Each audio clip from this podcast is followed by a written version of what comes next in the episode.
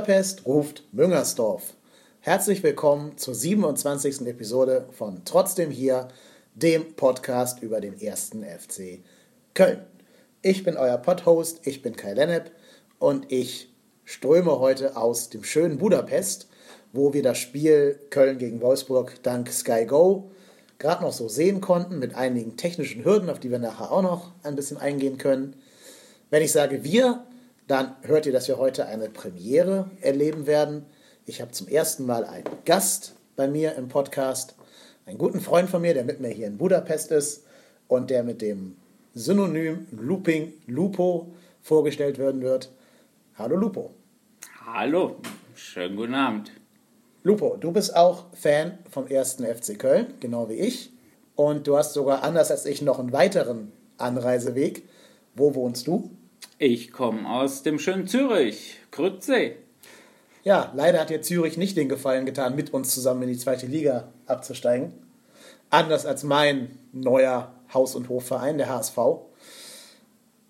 Zweitliga-Fußball in Hamburg. Was sagen wir dazu? Das wird spannend, nächste Saison gemeinsam mit den Hamburgern wieder äh, vor Ort spielen zu dürfen. Vor allem ist ja für uns die Frage, Meinst du, wir machen untereinander den Aufstieg aus, aus wir und Hamburg? Oder kann noch irgendwer anders da unten mitreden? Ich habe ja die Hoffnung, dass jetzt äh, St. Pauli auch noch dabei ist. Ähm, Menschen, die sagen, Bielefeld gibt es wirklich, wären auch dafür. Ähm, ich denke schon, dass das nicht ganz ausgemacht ist, dass die Hamburger und die Kölner beide aufsteigen werden. Wer glaubst du hat bessere Chancen, wir oder Hamburg? Ich glaube, das steht jetzt außer Frage, das zu beantworten. Ähm, ich hoffe natürlich nicht, dass es am Ende ein Relegationsspiel gibt, Köln gegen Düsseldorf. Oder aber, gegen Wolfsburg. Eben, aber wer das gewinnen würde, wäre ja hoffentlich auch klar. Ja, die richtige Seite vom Rhein. Meinst du, die machen jetzt die Uhr aus da in Hamburg oder läuft die einfach ungesehen weiter? Ja, was ja erstmal aufgefallen ist, sie haben ja erstmal noch ein paar Minuten draufgeschlagen. Absolut. Und sie haben sie gar nicht angehalten, als abgepfiffen wurde. Ja. Ähm, von daher, das war so ein bisschen so, ich glaube, es war Sekunde 18, um das mal hier für die Nachwelt festzuhalten. Genau. Und ähm, ja, das einzig Tragische daran ist ja jetzt, dass äh, die Bayern natürlich jetzt ihre Uhr installieren werden. Ja, wie lange bin ich schon Meister, ne? Ja, oder ja, so könnte man es auch sagen. ja, die läuft bestimmt auch genauso lange wie die HSV-Uhr in den nächsten paar Jahrzehnten. Wenn nicht die großen Sponsoren in die Bundesliga kommen, aber wir werden jetzt hier, glaube ich, nicht über 50 plus 1 anfangen zu reden. Sollen wir mal ins Spiel reingehen, nach Köln gegen Wolfsburg? Sehr gerne. Also das Spiel, finde ich, hat ganz viel gezeigt, was diese Saison bei uns im Argen lag. Ne? Wir haben das erste Gegentor ganz, ganz dumm nach schon 48 Sekunden gekriegt. Das war echt bitter. Ja. Und vor allem, wie kannst du einen total verunsicherten Gegner wie Wolfsburg besser aufbauen, als den nach 48 Sekunden ein Tor einzuschenken oder denen das zu schenken? Also, wenn das Ziel war, dass wir die Hamburger absteigen lassen, dann hat das ziemlich gut funktioniert. Aber hast du den Eindruck, dass Köln sich nicht reinhängt? Nee, das nicht, aber es, es laufen auch einfach die Dinge einfach schief. Ich würde sogar sagen, Köln hat, also zumindest die erste Halbzeit hat Köln schon gefeitet. Ja. Also gerade wenn wir an diese Risse-Kläraktion denken, wie sich noch mit seinem Körper da reinwirft in den Ball und den noch so weggerätscht, das sah für mich jetzt nicht nach Aufgeben aus. Das war schon cool. Also genau da natürlich das Bein reinzuhalten, war echt äh, gutes Timing, gute Leistung. Aber der Wolfsburger hätte das Ding auch ein bisschen höher zimmern können. Ne? Ja, den musst du mit Überzeugung einfach ein bisschen höher schießen, ganz genau. Aber dann kam es ja, wie es immer kommt. Ne? Erstmal machen wir wieder unseren Fans Hoffnung, oder den Hamburger Fans in dem Fall auch. Durch, ja, war das Weltklasse oder war das Weltklasse? Das Tor von Hector. Das war schon ziemlich cool. Und ähm, wie gesagt, wir haben ja sofort gesagt, ja, das hatte schon äh, Messi-Style. Ja, äh, kurz bevor der Moderator es selber herausgefunden hatte. Ähm, war schon ähm, so ein Ding, das machst du, glaube ich, äh, in jedem, ja, vielleicht 20. Trainingsspiel einmal. Ja, das machst du auch nur, wenn du schon abgestiegen bist. Wenn es noch um was ginge und das ein Endspiel gewesen wäre, hätte ihr nie im Leben mit so einer ja, so eine Eleganz und Leichtigkeit da an dem Abwehrspieler vorbeigezogen. Aber schon, schon, eigentlich freut man sich da direkt auf die WM und denkt sich so, Yogi, äh, Yogi, da ist ja eigentlich alles klar, wen du jetzt äh, da aufstellen musst. Und, und da denkt man sich, okay, es, es kommt noch, äh, kommt ein cooler Monat an Fußball und äh, in der Hoffnung, dass wir mit, mit Hector dann natürlich auch weit kommen und das nochmal sehen würden. Spielt Hector? Äh, ich bin definitiv dafür. Ähm, ja, auch keine Konkurrenz, oder? Gut, wie gesagt, wir hatten es heute schon mal kurz diskutiert mit Hövedes. Ähm, Lange verletzt. Weiß ich nicht. Ich glaube, Hövedes wäre auch rechts wertvoller als links. Okay, hat halt vor vier Jahren gespielt. Ja. Ähm, gut, da hatten wir auch noch Lahm auf der rechten Seite. Ähm, von daher glaube ich, dass er gesetzt ist. Ja, Yogi ist ja auch ein recht treuer Trainer. Ne? Wenn er einmal einem Spieler Gefallen gefunden hat, lässt er ihn eigentlich nicht außen vor. Gut, und wie gesagt, wen hätten wir sonst noch? Mustafi für die rechte Seite. Ja, ich glaube, der wird nicht rechtzeitig ähm, fit. Plattenhardt von, von Hertha könnte spielen. Okay, da sehe ich aber dann, also gut, man kann jetzt darüber sagen, wie die Kölner Leistung war und sie sind abgestiegen, aber das äh, ändert jetzt nichts an der großartigen Leistung von Jonas Hector. Von daher ja. glaube ich. Ich glaube, an Hector lag es sogar zuletzt, dass ja. wir abgestiegen sind. Und wenn, dann daran, dass er eben so lange verletzt war. Ne? Im Arsenal-Spiel. Ja, der Fluch des, der guten Tat. Ja. Dann qualifizierst du dich für Europa und dann wirst du im ersten Spiel in Europa dein wichtigster Spieler von dem von Ospina kaputt gemacht. Das war schon bitter. Ja. ja. Naja, und dann, finde ich, folgten so diese typischen Gegentore, die Köln eigentlich immer fängt. So diese Tore, wo du dir denkst, wie kann der so frei da stehen? Wo sind alle Abwehrspieler? Und alle gucken sich dumm um. Keiner weiß, wer jetzt für diesen Spieler zuständig ist. Mhm. Alle rennen hinterher. Und irgendwer schießt noch einen individuellen Bock, wie Mire bei dem 2-1. Ja, das haben wir diese Saison leider schon öfter gesehen. Und ähm, aber ich glaube, dann, dann kann man auch mit der Aktion dann vielleicht auch die Saison abschließen und sagen, okay, das war's dann und ähm, nächste Saison läuft es einfach besser und, und in der Hoffnung, dass es wieder ein bisschen stabiler wird. Ja, es haben ja erfreulich viele Spieler auch verlängert ne, für die zweite Saison und gehen mit uns in die zweite Liga. Man sagt ja sogar gerüchteweise, dass Dominik Heinz gerade überlegt, ob er mit runtergehen würde mit uns. Das wäre natürlich super. Das hat natürlich auch etwas von Gruppenzwang. Ja, das Einzige, was ich mich nur frage, ist, ob das nicht zu viel von weiter so wäre. Also das sind ja alles die Spieler, die jetzt verlängert haben, die dafür verantwortlich sind, dass wir eben wie viel 63 Gegentore oder so diese Saison gefressen haben. Gut, aber es war auch eine Saison, wo die natürlich viel durch das Thema Videobeweis getrieben war und vielleicht auch einfach, wo mal Dinge schlecht gelaufen sind.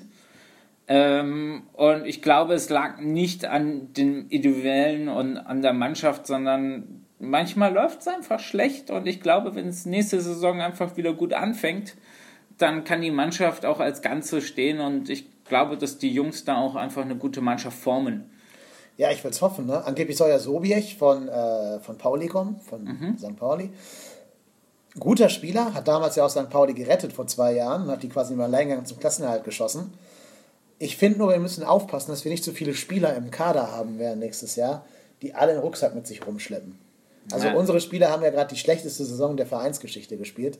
70 Gegentore habe ich gerade nachgeschaut, haben wir gekriegt. Das ist ja ein Wert, den darf sie keinem erzählen. 35 Tore geschossen.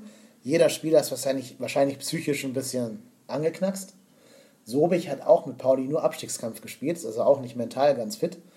Ich finde, man muss ein paar Spieler holen, bei denen es in der letzten Saison auch mal gut gelaufen ist. Vielleicht von einem ambitionierten, weiß ich nicht, ausländischen Verein oder dritte Liga, wenn es dann sehr guten, herausragenden Spieler gäbe.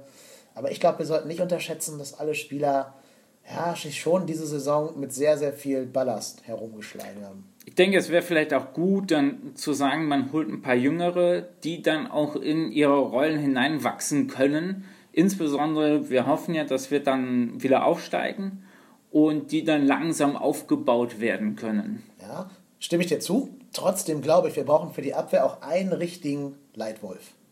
Mhm. Ne, was jetzt Dominik Maro wäre, der mit dem wird ja nicht verlängert, wie ich jetzt mhm. schon ein paar Mal gesagt habe in den Podcasts, äh, der wird weggeschickt. Aber ich finde, du brauchst so einen mit allen Wassern gewaschenen, wettergegerbten und Zweitliga erfahrenen, wirklich sehr gestandenen Innenverteidiger. Der kann ruhig auch schon so auf die 30 zugehen, also noch älter als Sobich mhm. sein. Weil ich glaube, du brauchst da hinten einen, der so die Kommandos gibt. Und ich glaube, bei aller Qualität, das ist ein Heinz noch nicht. Das hast du die Saison nämlich gesehen. Okay, das wäre jetzt nämlich genau meine nächste Frage gewesen, ob du Heinz halt schon in dieser Rolle siehst, aber. Ja, ich, ähm, ich finde, Heinz ist ein super guter Typ. In der Phase, wo es wirklich nicht gelaufen ist, hat der wirklich mit, mit Einsatz und so weiter vorangegangen. Aber diese Saison war halt auch keiner, der der Abwehr da hinten hätte Halt geben können.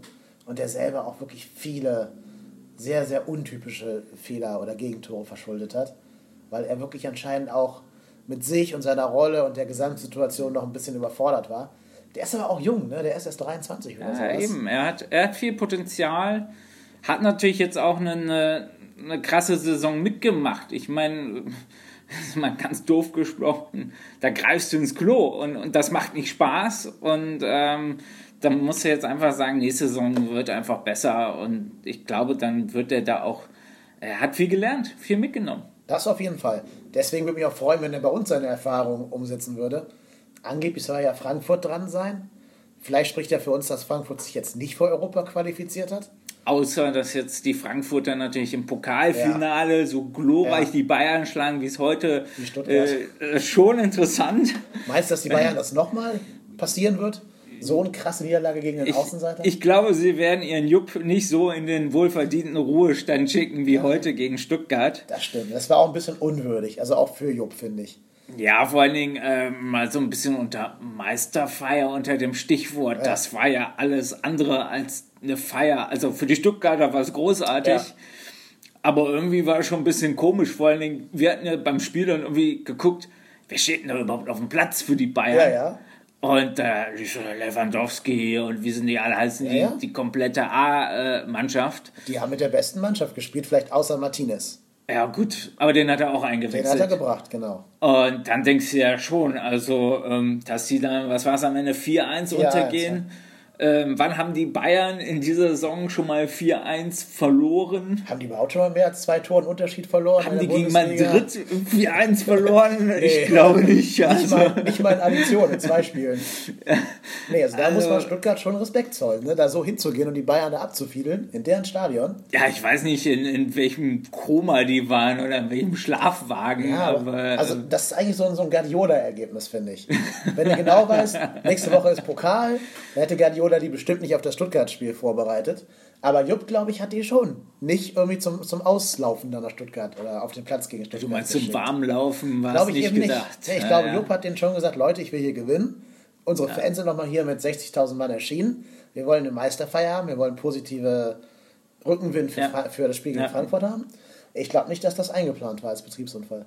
Definitiv nicht, aber wie gesagt, hat mich ein bisschen erstaunt. Also, Aber gut, halt war ähnlich wie mich die Schwäche der Dortmunder erstaunt hat äh, im Spiel. Ähm, Ja. aber gut. Ja, der Stöger-Peter ist da nicht wirklich glücklich geworden in Dortmund, ne? Ja, wir waren ja alle ein bisschen überrascht. Ich weiß nicht, ob du es auch mal angesprochen hattest. Äh, so zur, äh, auf einmal ist die Liebe weg. Ja. Ähm, und auf einmal ist er äh, von heute auf morgen bei den Dortmundern, denen ich es auch sehr gegönnt habe. Ähm, aber es ist irgendwie, weiß nicht, von der Mannschaft her ähm, hat es irgendwie dann vielleicht doch nicht so gefunkt wie beim Jürgen Ja. und Kloppo. Ich habe eigentlich gedacht, Stöger und Dortmund würde passen wie Arsch auf Eimer. Es ist ja so ein Typ, der, der kann Fans schnell für sich einnehmen. Der kann eine Mannschaft, glaube ich, gut ähm, ja, zu seinen Fans machen quasi. Der ist so ein bisschen volksnah, bodenständig, passt gut ins Ruhrgebiet mit dieser Art rein. Hat so diesen trockenen Humor, den man da auch zu schätzen weiß. Aber irgendwie hat es nie so richtig gepasst. Ne? Und irgendwie so ein bisschen war immer Fremdeln zu spüren. Und hat jetzt auch bestätigt, war sein letztes Spiel heute für Dortmund Ja. Ja, wobei ich da auch, ähm, ja, man weiß es halt nicht, was, was damals das, das Attentat auf den Mannschaftsbus ausgelöst hat und, und wie stark das immer noch irgendwo in Ja. den Spielern drin ist, aber irgendwie hat man dieses Gefühl, diese Dortmunder Mannschaft zündet einfach gerade nicht mehr so. Und das, was auf dem Blatt Papier steht, ist ja äh, hervorragend. Und irgendwie kommt es nicht mehr so ganz zusammen, ne? Gerade gegen Hoffenheim, die ja doch irgendwie ein bisschen spritziger gespielt haben und ähm, ja, ihre Tore gemacht haben, wo man zwischenzeitlich dann dachte, oh weia, wenn die Leverkusener jetzt noch ein bisschen nachlegen, äh, wo mag das enden? Lass die mal ihren ersten Elfmeter verwandeln, die Leverkusener. Dann wird das für Dortmund, Dortmund nochmal richtig eng nach hinten raus. Ja. Ja, ja, absolut. Ähm, Ja, finde ich ein bisschen schade eigentlich, dass der Peter Stöger sich da nicht durchsetzen konnte bei Dortmund. Jetzt kommt wahrscheinlich Lucien Favre, unser alter Freund aus Gladbacher Tagen. Ich glaube, der wird Dortmund schon wieder auf Trab bringen. Ja, das glaube ich auch. Das Der- wird nicht so spektakulär aussehen wie bei Klopp damals, kein Vollgasfußball. Wahrscheinlich taktisch sehr diszipliniert. Und ja, 1-0 ist halt auch drei Punkte, ne? Gut, er hat mit Gladbach bewiesen, dass er eine Mannschaft auf wirklich äh, Spitzenniveau, ja, also Spitzenniveau in Anführungsstrichen jetzt nicht europäisches Spitzenniveau, Ja, aber sehr weit geführt, bringen ne? kann. Ja, definitiv. äh, wie gesagt, ähm, ich glaube, mit Gladbach äh, haben sie dann nicht in der Champions League überlebt, aber mit dem Dortmunder Kader ist das auf jeden Fall drin. Und äh, ich bin gespannt, was er aus der Mannschaft machen kann. Und wie gesagt, ich glaube auch für die Dortmunder ein Neustart in die neue Saison tut sicherlich gut. Genau. Und wenn gar nichts mehr hilft, kommt halt Bruno und rettet auch, rettet auch noch Dortmund. Ganz kurz noch, Prognose für die Relegation. Wolfsburg gegen Kiel, wer gewinnt? Na, die Wolfsburger. Das ist. Ja, glaube ich auch. Ich glaube, das ist für uns aber auch besser. Wenn wir in der zweiten Liga Hamburg, Köln und Wolfsburg spielen, bei nur zwei festen Aufstiegsplätzen, dann geht das große Gerangel da unten aber los. Das definitiv. Ähm, ich würde auch sagen, Kiel hat es auf jeden Fall verdient, auch wenn ich es halt ein bisschen schade finde, wie du sagtest, dass sie halt dann das Stadion wechseln müssten.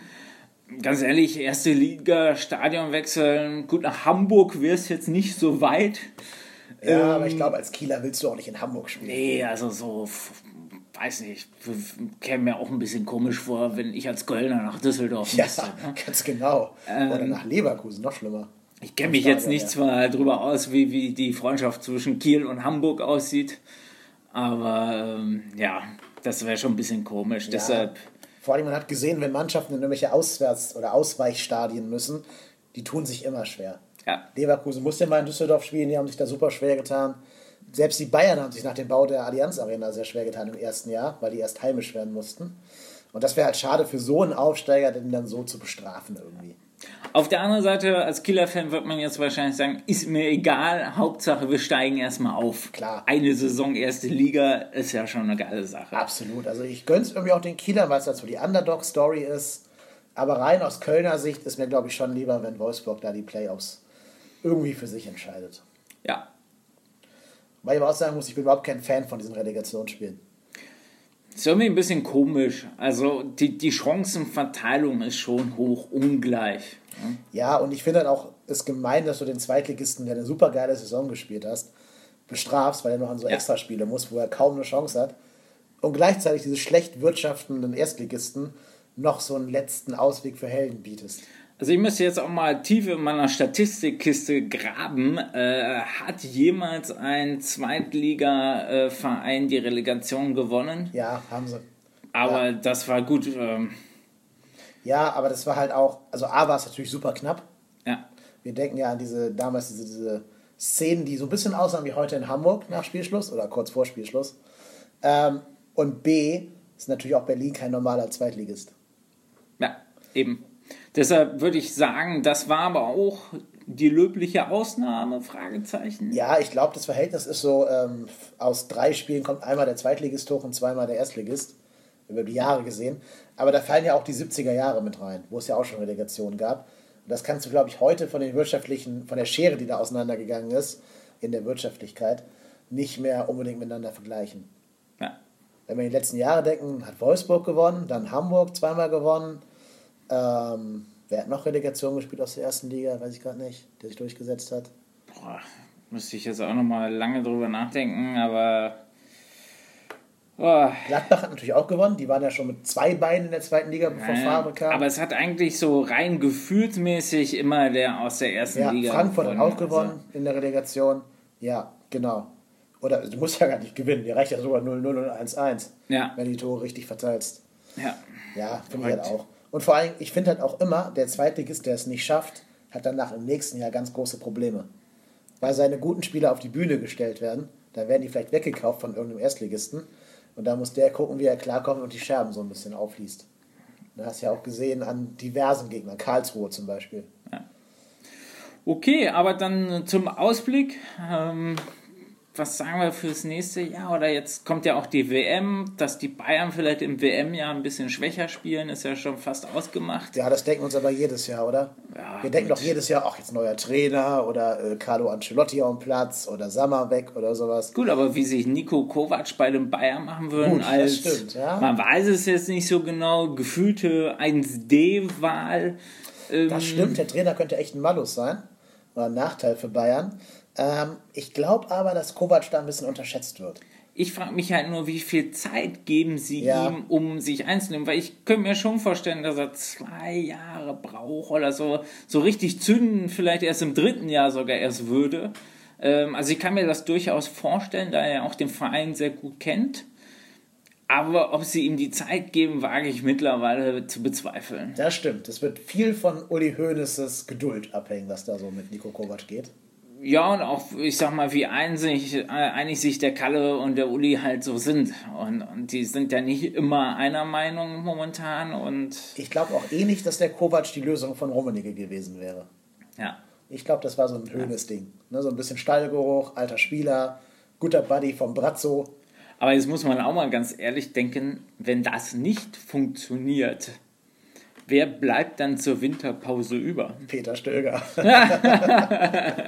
ja, aber ich, ob der mit dem Münchner, gut von ja. Wiener, vielleicht ja, nach ist ja nicht weit, ne? ist nicht weit. Aber ob der mit äh, äh, dem, das ist schon ein bisschen was anderes, wenn auch mal gerade gut Trainer, die von Dortmund nach München wechseln, das hatten wir auch schon. Soll vorkommen. Soll vorkommen.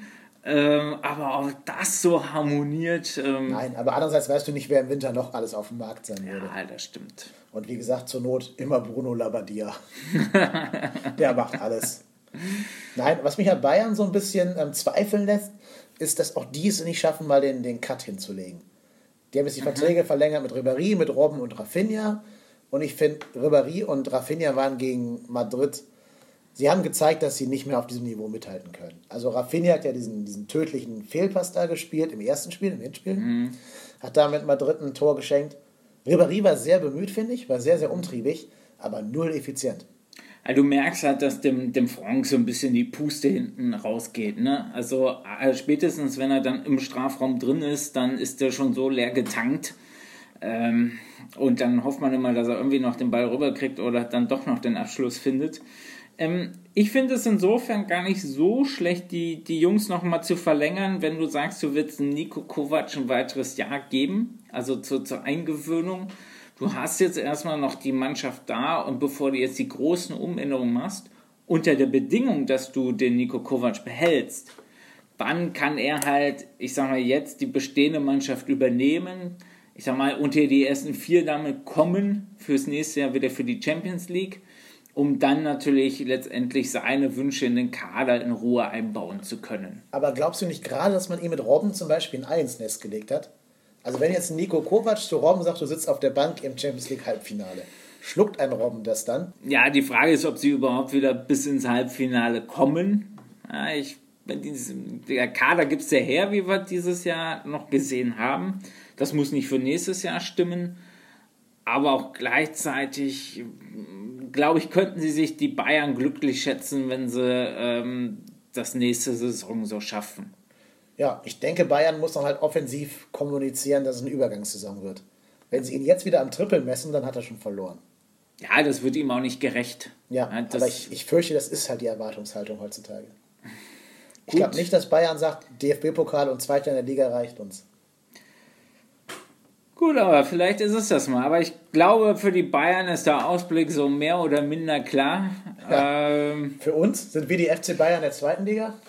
Ja, schon. Also nicht, dass wir uns jetzt da zu sehr äh, auf das auf das Phantom da, äh, da was abschauen wollen, aber ich glaube, dass wir spielerisch äh, schon in der zweiten Liga natürlich eine sehr starke Mannschaft haben. Man denke auch an Terodde mit seiner äh ja, Vergangenheit in der zweiten Liga. Ähm, und da hoffe ich schon, dass er da ein paar Buden macht. Ja, das auf jeden Fall. Ich denke halt nur, du musst mindestens noch drei qualitativ hochwertige Spieler, eher vier holen, für gewisse neuralgische Positionen, die wir noch nicht adäquat besetzt haben. Mhm.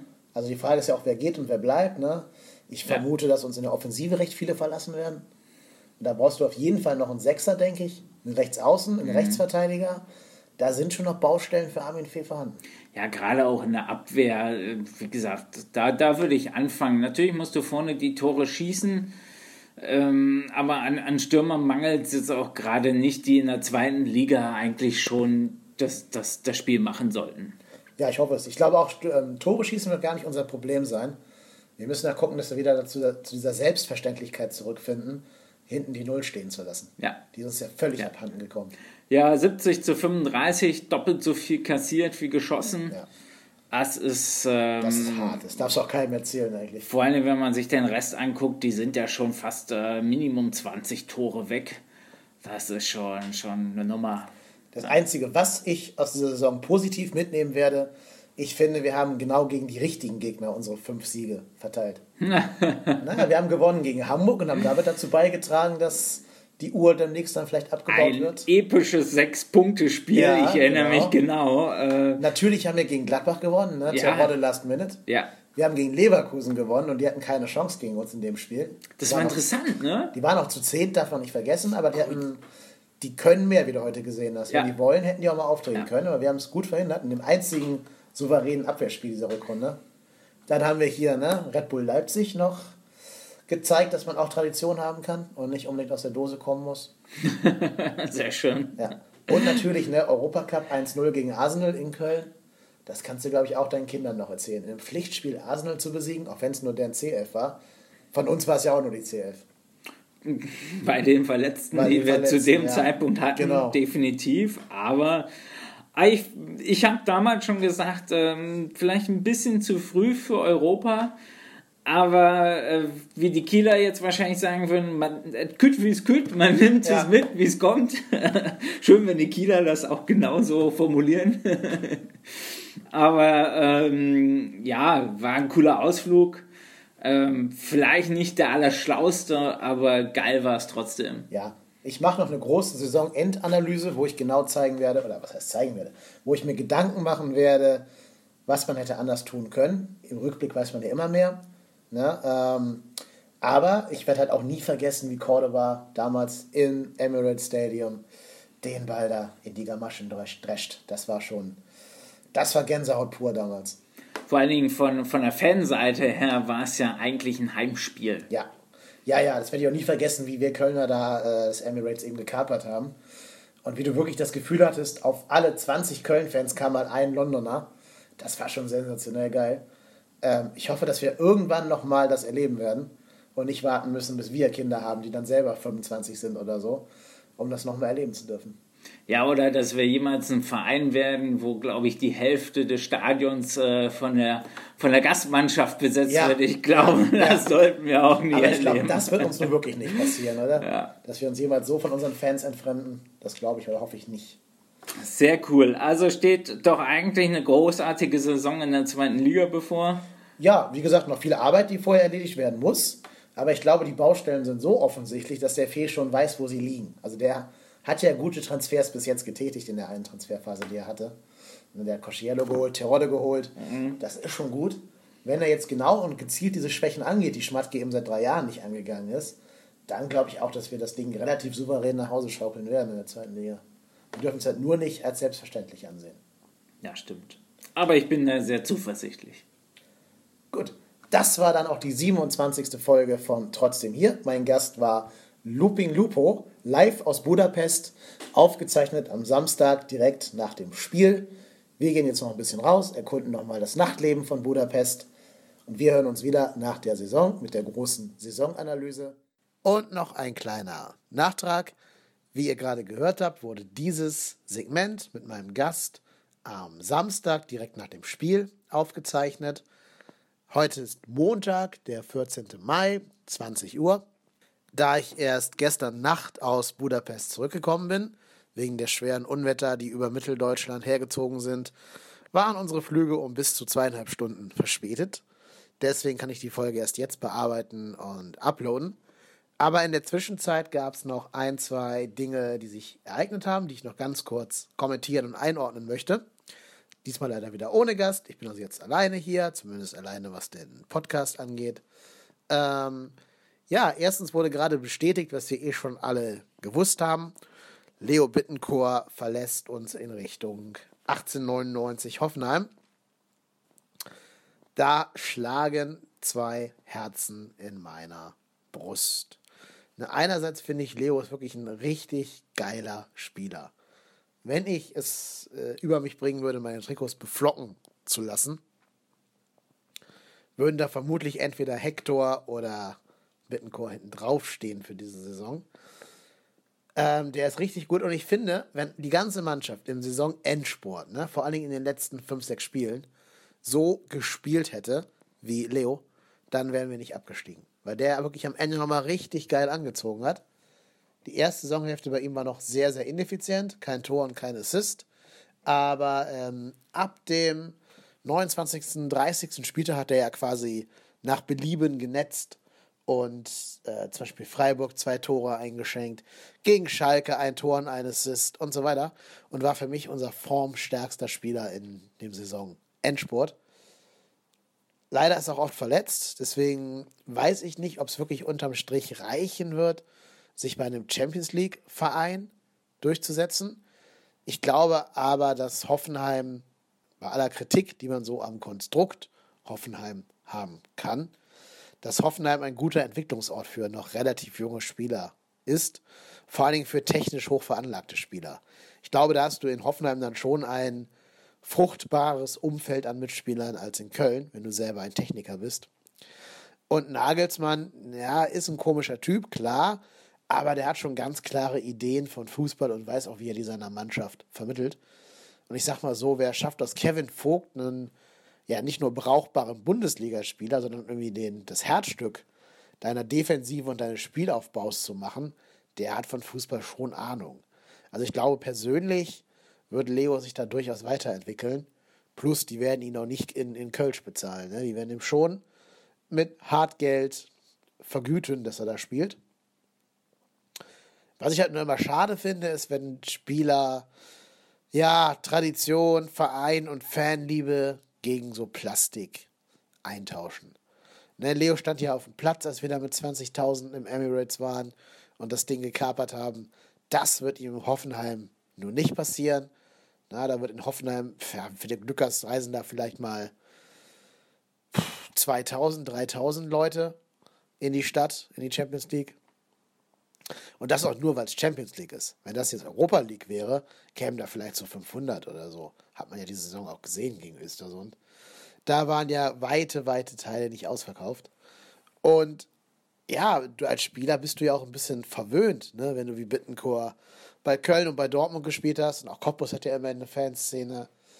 Und dann kommst du da ins ländliche Nichts. Das weiß ich nicht, ob das für ihn so privat der richtige Schritt war. Fußballerisch, glaube ich, passt das schon. Äh, aber naja, glücklich wirst du vielleicht eher in einer Stadt, die, die etwas lebenswerter ist und dann doch mehr Fantradition hat. Aber gut, ähm, ich will ihm nicht grollen. Ich finde schade, dass er geht, aber ich kann eigentlich von keinem Spieler erwarten, dass er mit in die zweite Liga geht. Ich finde das sensationell gut, dass Hector Höger und wie sie alle heißen das tun. Aber wirklich erwarten kann man es von einem Leo Bittencourt leider nicht. Man muss halt ehrlich sein, der schuldet uns nichts. Der hat sein Bestes gegeben gegen Ende, als er endlich verletzungsfrei gewesen ist und fit war. Und wenn man sich die letzten Spiele anschaut, lag es nicht an ihm, dass wir abgestiegen sind. Die Hinrunde kannst du ihm schon noch ein Stück weit ankreiden, aber ich denke, das hat er eben mit dem Endsport dann wieder gut gemacht. Deswegen war Bittencourt auch mein Spieler in der Saisonspende. Und da kann ich einen kurzen Zwischenstand geben. Ich habe gerade meine Spende ausgefüllt und abgeschickt an Ärzte ohne Grenzen. Ich hatte ja gesagt, für die ersten Spiele äh, 5 Euro pro Tor und pro Assist von Leo Bittencourt, wettbewerbsübergreifend. Das wäre eine relativ plumpe Wette gewesen, weil er eben am Anfang relativ wenig Tore und Assists produziert hat. Ich habe dann ab dem 29. Spieltag auf 20 Euro pro Tor und Assist von ihm, Zoller und Höger erhöht. Leider haben Zoller und Höger äh, da nichts zu beigetragen. Leo eben ganz ordentlich, wie ich gerade schon gesagt habe. Aber es war mir unterm Strich dann doch zu viel Rechnerei, da jetzt auszurechnen, wann und wo ein Tor gefallen ist, an welchem Spieltag. Deswegen habe ich einfach 194,80 Euro an die Ärzte ohne Grenzen geschoben und hoffe, dass sie da einen guten Zweck äh, finden können werden und habe die Summe eben ein bisschen aufgerundet. Wenn ihr jetzt nicht wisst, wovon ich rede, was eine Saisonspende ist, ich denke, es wird euch niemand verübeln, wenn ihr auch nach der Saison noch einsteigen würdet. Mein Vorschlag ist, nehmt euch irgendwie, äh, weiß ich nicht, einen Lostopf oder eine Dartscheibe oder so und sucht euch per Zufall einen FC Köln-Spieler aus, legt einen Betrag fest und dann spendet pro spendet pro Tor oder Assist oder gelber Karte oder roter Karte oder was weiß ich, äh, gehaltene Bälle von Timo Horn eine Summe X an eine wohltätige Organisation eurer Wahl. Das muss nicht Ärzte ohne Grenzen sein, es kann alles sein, was ihr wollt, wo euer Herz entschlägt. Fände ich eine gute Sache. Ich finde die ganze Aktion sehr, sehr geil. Die wurde von einer Twitter-Userin S to, at S to the Ara ähm, ins Leben gerufen, hat seitdem viele, viele, viele Nachfolger gefunden, viele Leute, die da mitmachen. Und äh, ich finde es eben eine sehr, sehr gute Sache. Ich mache auch gerne nächste Saison wieder mit. Dann werde ich auch einen Spieler nehmen, bei dem ich wahrscheinlich mehr Tore erwarten kann. Da wir jetzt ja nämlich äh, einen Simon Terodde in der zweiten Liga haben, der ordentlich netzen kann und wird. Und insofern würde ich mich freuen über jeden, der es jetzt hier hört und sich dann noch spontan entschließt, entweder für diese Saison quasi rückwirkend mitzumachen oder zumindest sagt, nächste Saison suche ich mir auch Spieler X aus und bin mit Summe Y dabei. Wenn alle bezahlen, dann ist dieses Jahr durch die Saisonspende ja knappe 41.600 Euro zusammengekommen. Und das ist natürlich schon sensationell gut. Ne? Das, ist, das ist einfach unfassbar gut. Auch, dass man die Fans da so, ähm, oder die, die Twitter-User zumindest, sich da so solidarisch und auch so organisiert gezeigt haben, finde ich eine sehr, sehr großartige Sache, der ich hier auch ein bisschen Raum und ein bisschen Werbung einräumen wollte.